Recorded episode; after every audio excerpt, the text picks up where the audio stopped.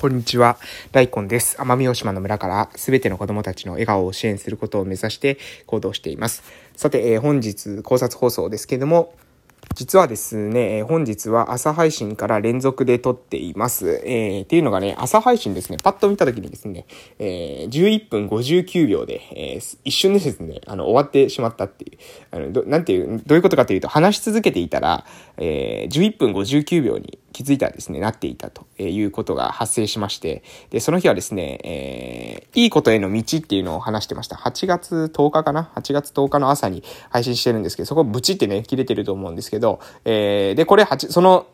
直後に今連続でですね、撮っています。なので今実は8月10日なんですけども、これが配信されるのはですね、え、どれくらいでしょう、数日後、え、15日ぐらいかな？くらいになってるんじゃないかなと思います。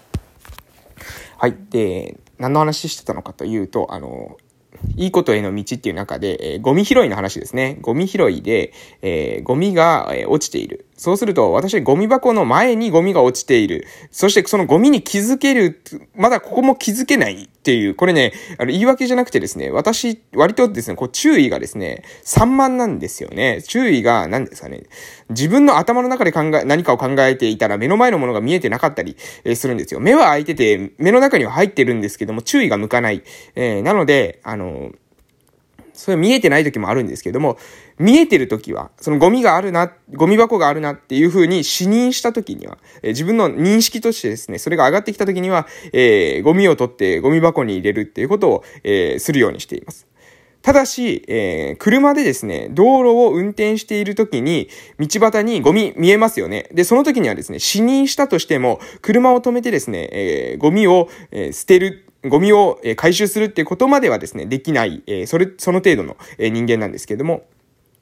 えその程度の人間がですね、えゴミを捨てることについてですね、ちょっと話していきたいなと思います。えー、で、私ですね、その他にもですね、街中で、えー、ゴミが落ちていたっていう時にも、ゴミ箱がですね、どこにあるのかわからない。ゴミ箱が見た限りどこにあるのかわからないという状態においては、えー、ゴミを視認して、えー、これゴミだなっていうふうに認識したとしても、それをですね、拾うことっていうのは今、えー、私できてません。で、えー、これもですね、まあ、やっぱりその程度の人間と言われてしまえば、まあ、それまでですし、それを取ってですね、えー、近くの、えー、お店の中に、えー、ちょっとごめんなさい、これを捨ててもらえますかって、えー、いうことはね、えー、できる人もいるのかもしれませんけど、私はですね、そこまで、えー、できていない、えー、まあ、勇気のない、えー、と言われてしまえばそれまでなんですけども、そういった、えー、人間です。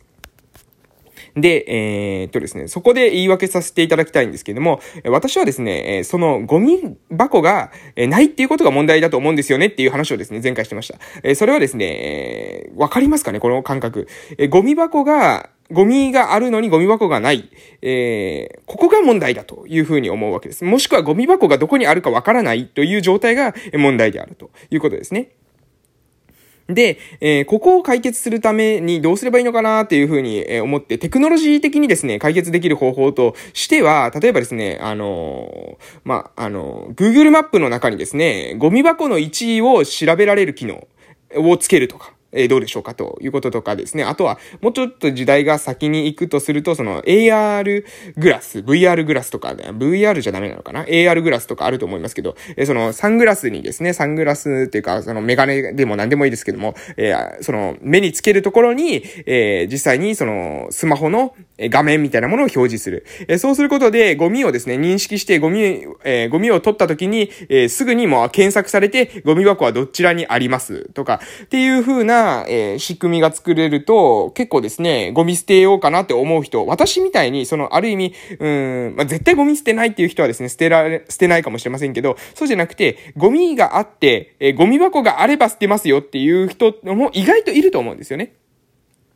で、そういう人を助けるためのツールとしては、その、ゴミを認識してですね、ゴミが落ちてますとかですね、あと、あの、ゴミ箱は、えー、何メートル先にありますとかっていうことを教えてくれる、うん、スマートグラスがあるといいなと、えー、個人的には思いました。うん、で、まあ私がもしですね、その開発者だったら、えー、ポイントがですね、つくようにとかしますかね。えー、そのゴミを捨てたらですね、1ポイントとか2ポイントとかですね。で、それでちょっとなんか割引が受けられたりとか、割引が受けられないにしてもなんか、なんかあの、何かしらの抽選に、えー、応募できるとか、えー、もしくはもう万歩計みたいな感じでですね、1日に、えー、ゴミをこれだけ拾ってます。あなたは、え、この地区では一番ゴミを拾ってます。みたいなことを、え、する、そういったゲーム性をつけるっていうのかな。そうすると結構面白いのかなと思います。うん。で、え、私がですね、これで何が言いたいのかというと、要するにですね、え、人間の善意、人間のその良心だけに依存してしまうモデルっていうのは、え、危ういんだよということです。。えー、どういうことかというと、えー、私たちですね、えー、人間、そんなにですね、私そんなに強くないと思ってます。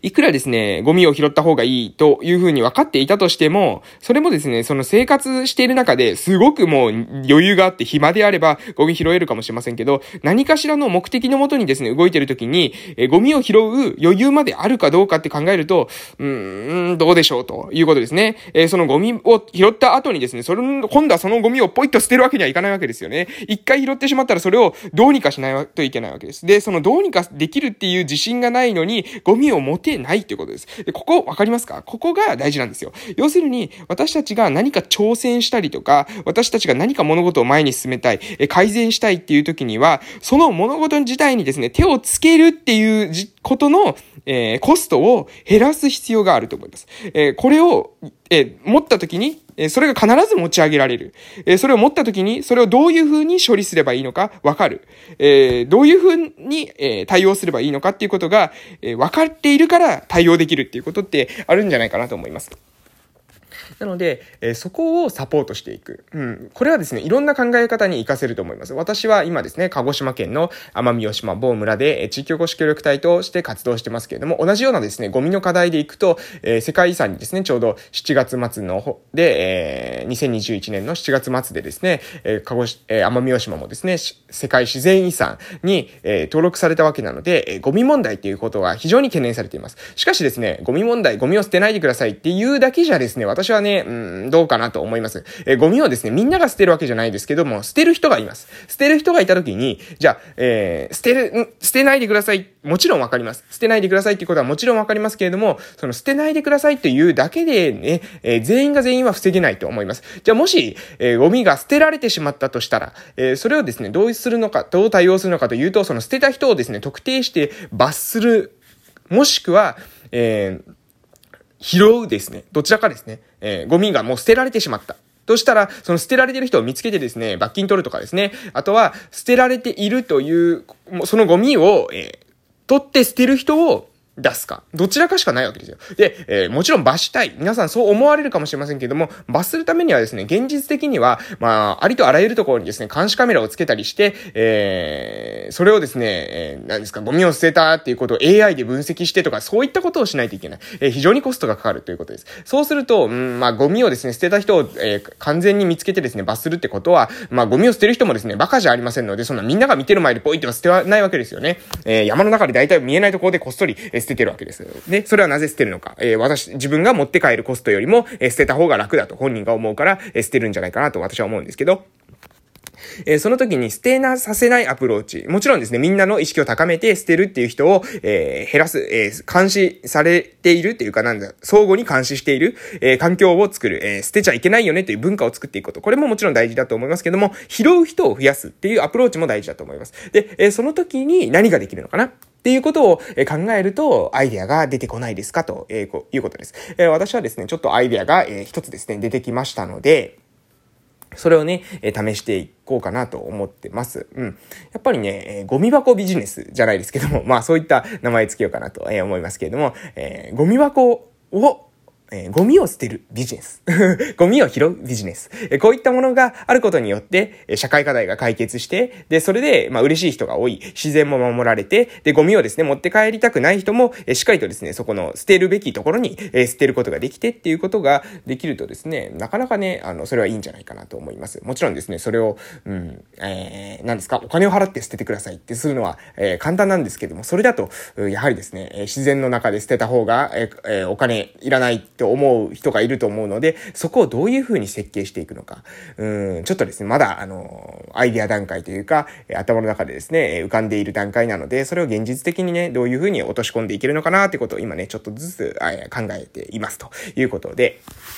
ぜひですね、皆さんも何か社会課題があるときには、その社会課題をですね、声を上げて批判するだけではなくて、じゃあどういうふうにして解決したらいいのかなっていうことにアイデアを巡らせる。で、それを解決できる方法というものを、えー、自分の頭の中はですね、絞り出す。そのための勉強を、まあ当たり前のようにする。そういった、ことができるとですね、社会非常に住みやすくなってくるんじゃないかなと思います。できない人に対してですね、これ、これをしてください、あれをしてください、いうこと簡単なんですけども、それれがしやすいような環境を整える。えー、これもね、また同時に、えー、とても大切なことなんじゃないかなと、えー、思っています。ということで、まあ、え、今日の内容はですね、まあ、私みたいな、なんていうのかな、え、ゴミ箱とゴミが、目の前にあるということを認識したら、えー、ゴミ箱まで捨てることはできるけれども、そうでなければ、見て見ぬふりをしてしまうというような弱い人間が考える、えー、どういったら、どうすることによってですね、ゴミのポイ捨ては減らせるのか。そして、うん、あのー、その、それは、えー、要するに、捨てる人もですね、捨てる人も、えー、にとってもですね、自然にとっても、えー、みんなにとってですね、えー、いい形で、えー、提供するにはそういったものをそういったことが、インセンティブがですね、働くような、え、ことをするにはどうしたらいいのかなということを今考えていますよということで、え、今日はですね、え、朝配信の続きで今、え、ちょっとね、え、もやもやもやしてましたので、え、うまく終わらなくてね、もやもやしてたところもあったので、え、アイディアを今考えながら、え、配信しているというような感じです。え、こんな感じで今日は終わらせていただきたいと思います。うん、ぜひですね、何か社会課題いっぱいあると思います。世の中にね、え、あると思いますので、力技だけじゃなくてテクニカルにですね、解決できる方法、えー探っていただけたらなと思っております。えー、ライコンラジオでは朝と夕に1日2回配信をしておりますので、えー、お時間ある方はですね、ぜひ聞きに来てください。ポッドキャストの方でも聞けますので、Google ポッドキャスト、えー、Amazon の、Amazon じゃない、えー、Apple のですね、ポッドキャストの方でも聞けますので、えー、視聴環境に合わせてよろしくどうぞお願いいたします。それでは、また、えー、明日の朝ですね、の配信でお会いしましょう。良い夜をお過ごしください。失礼しました。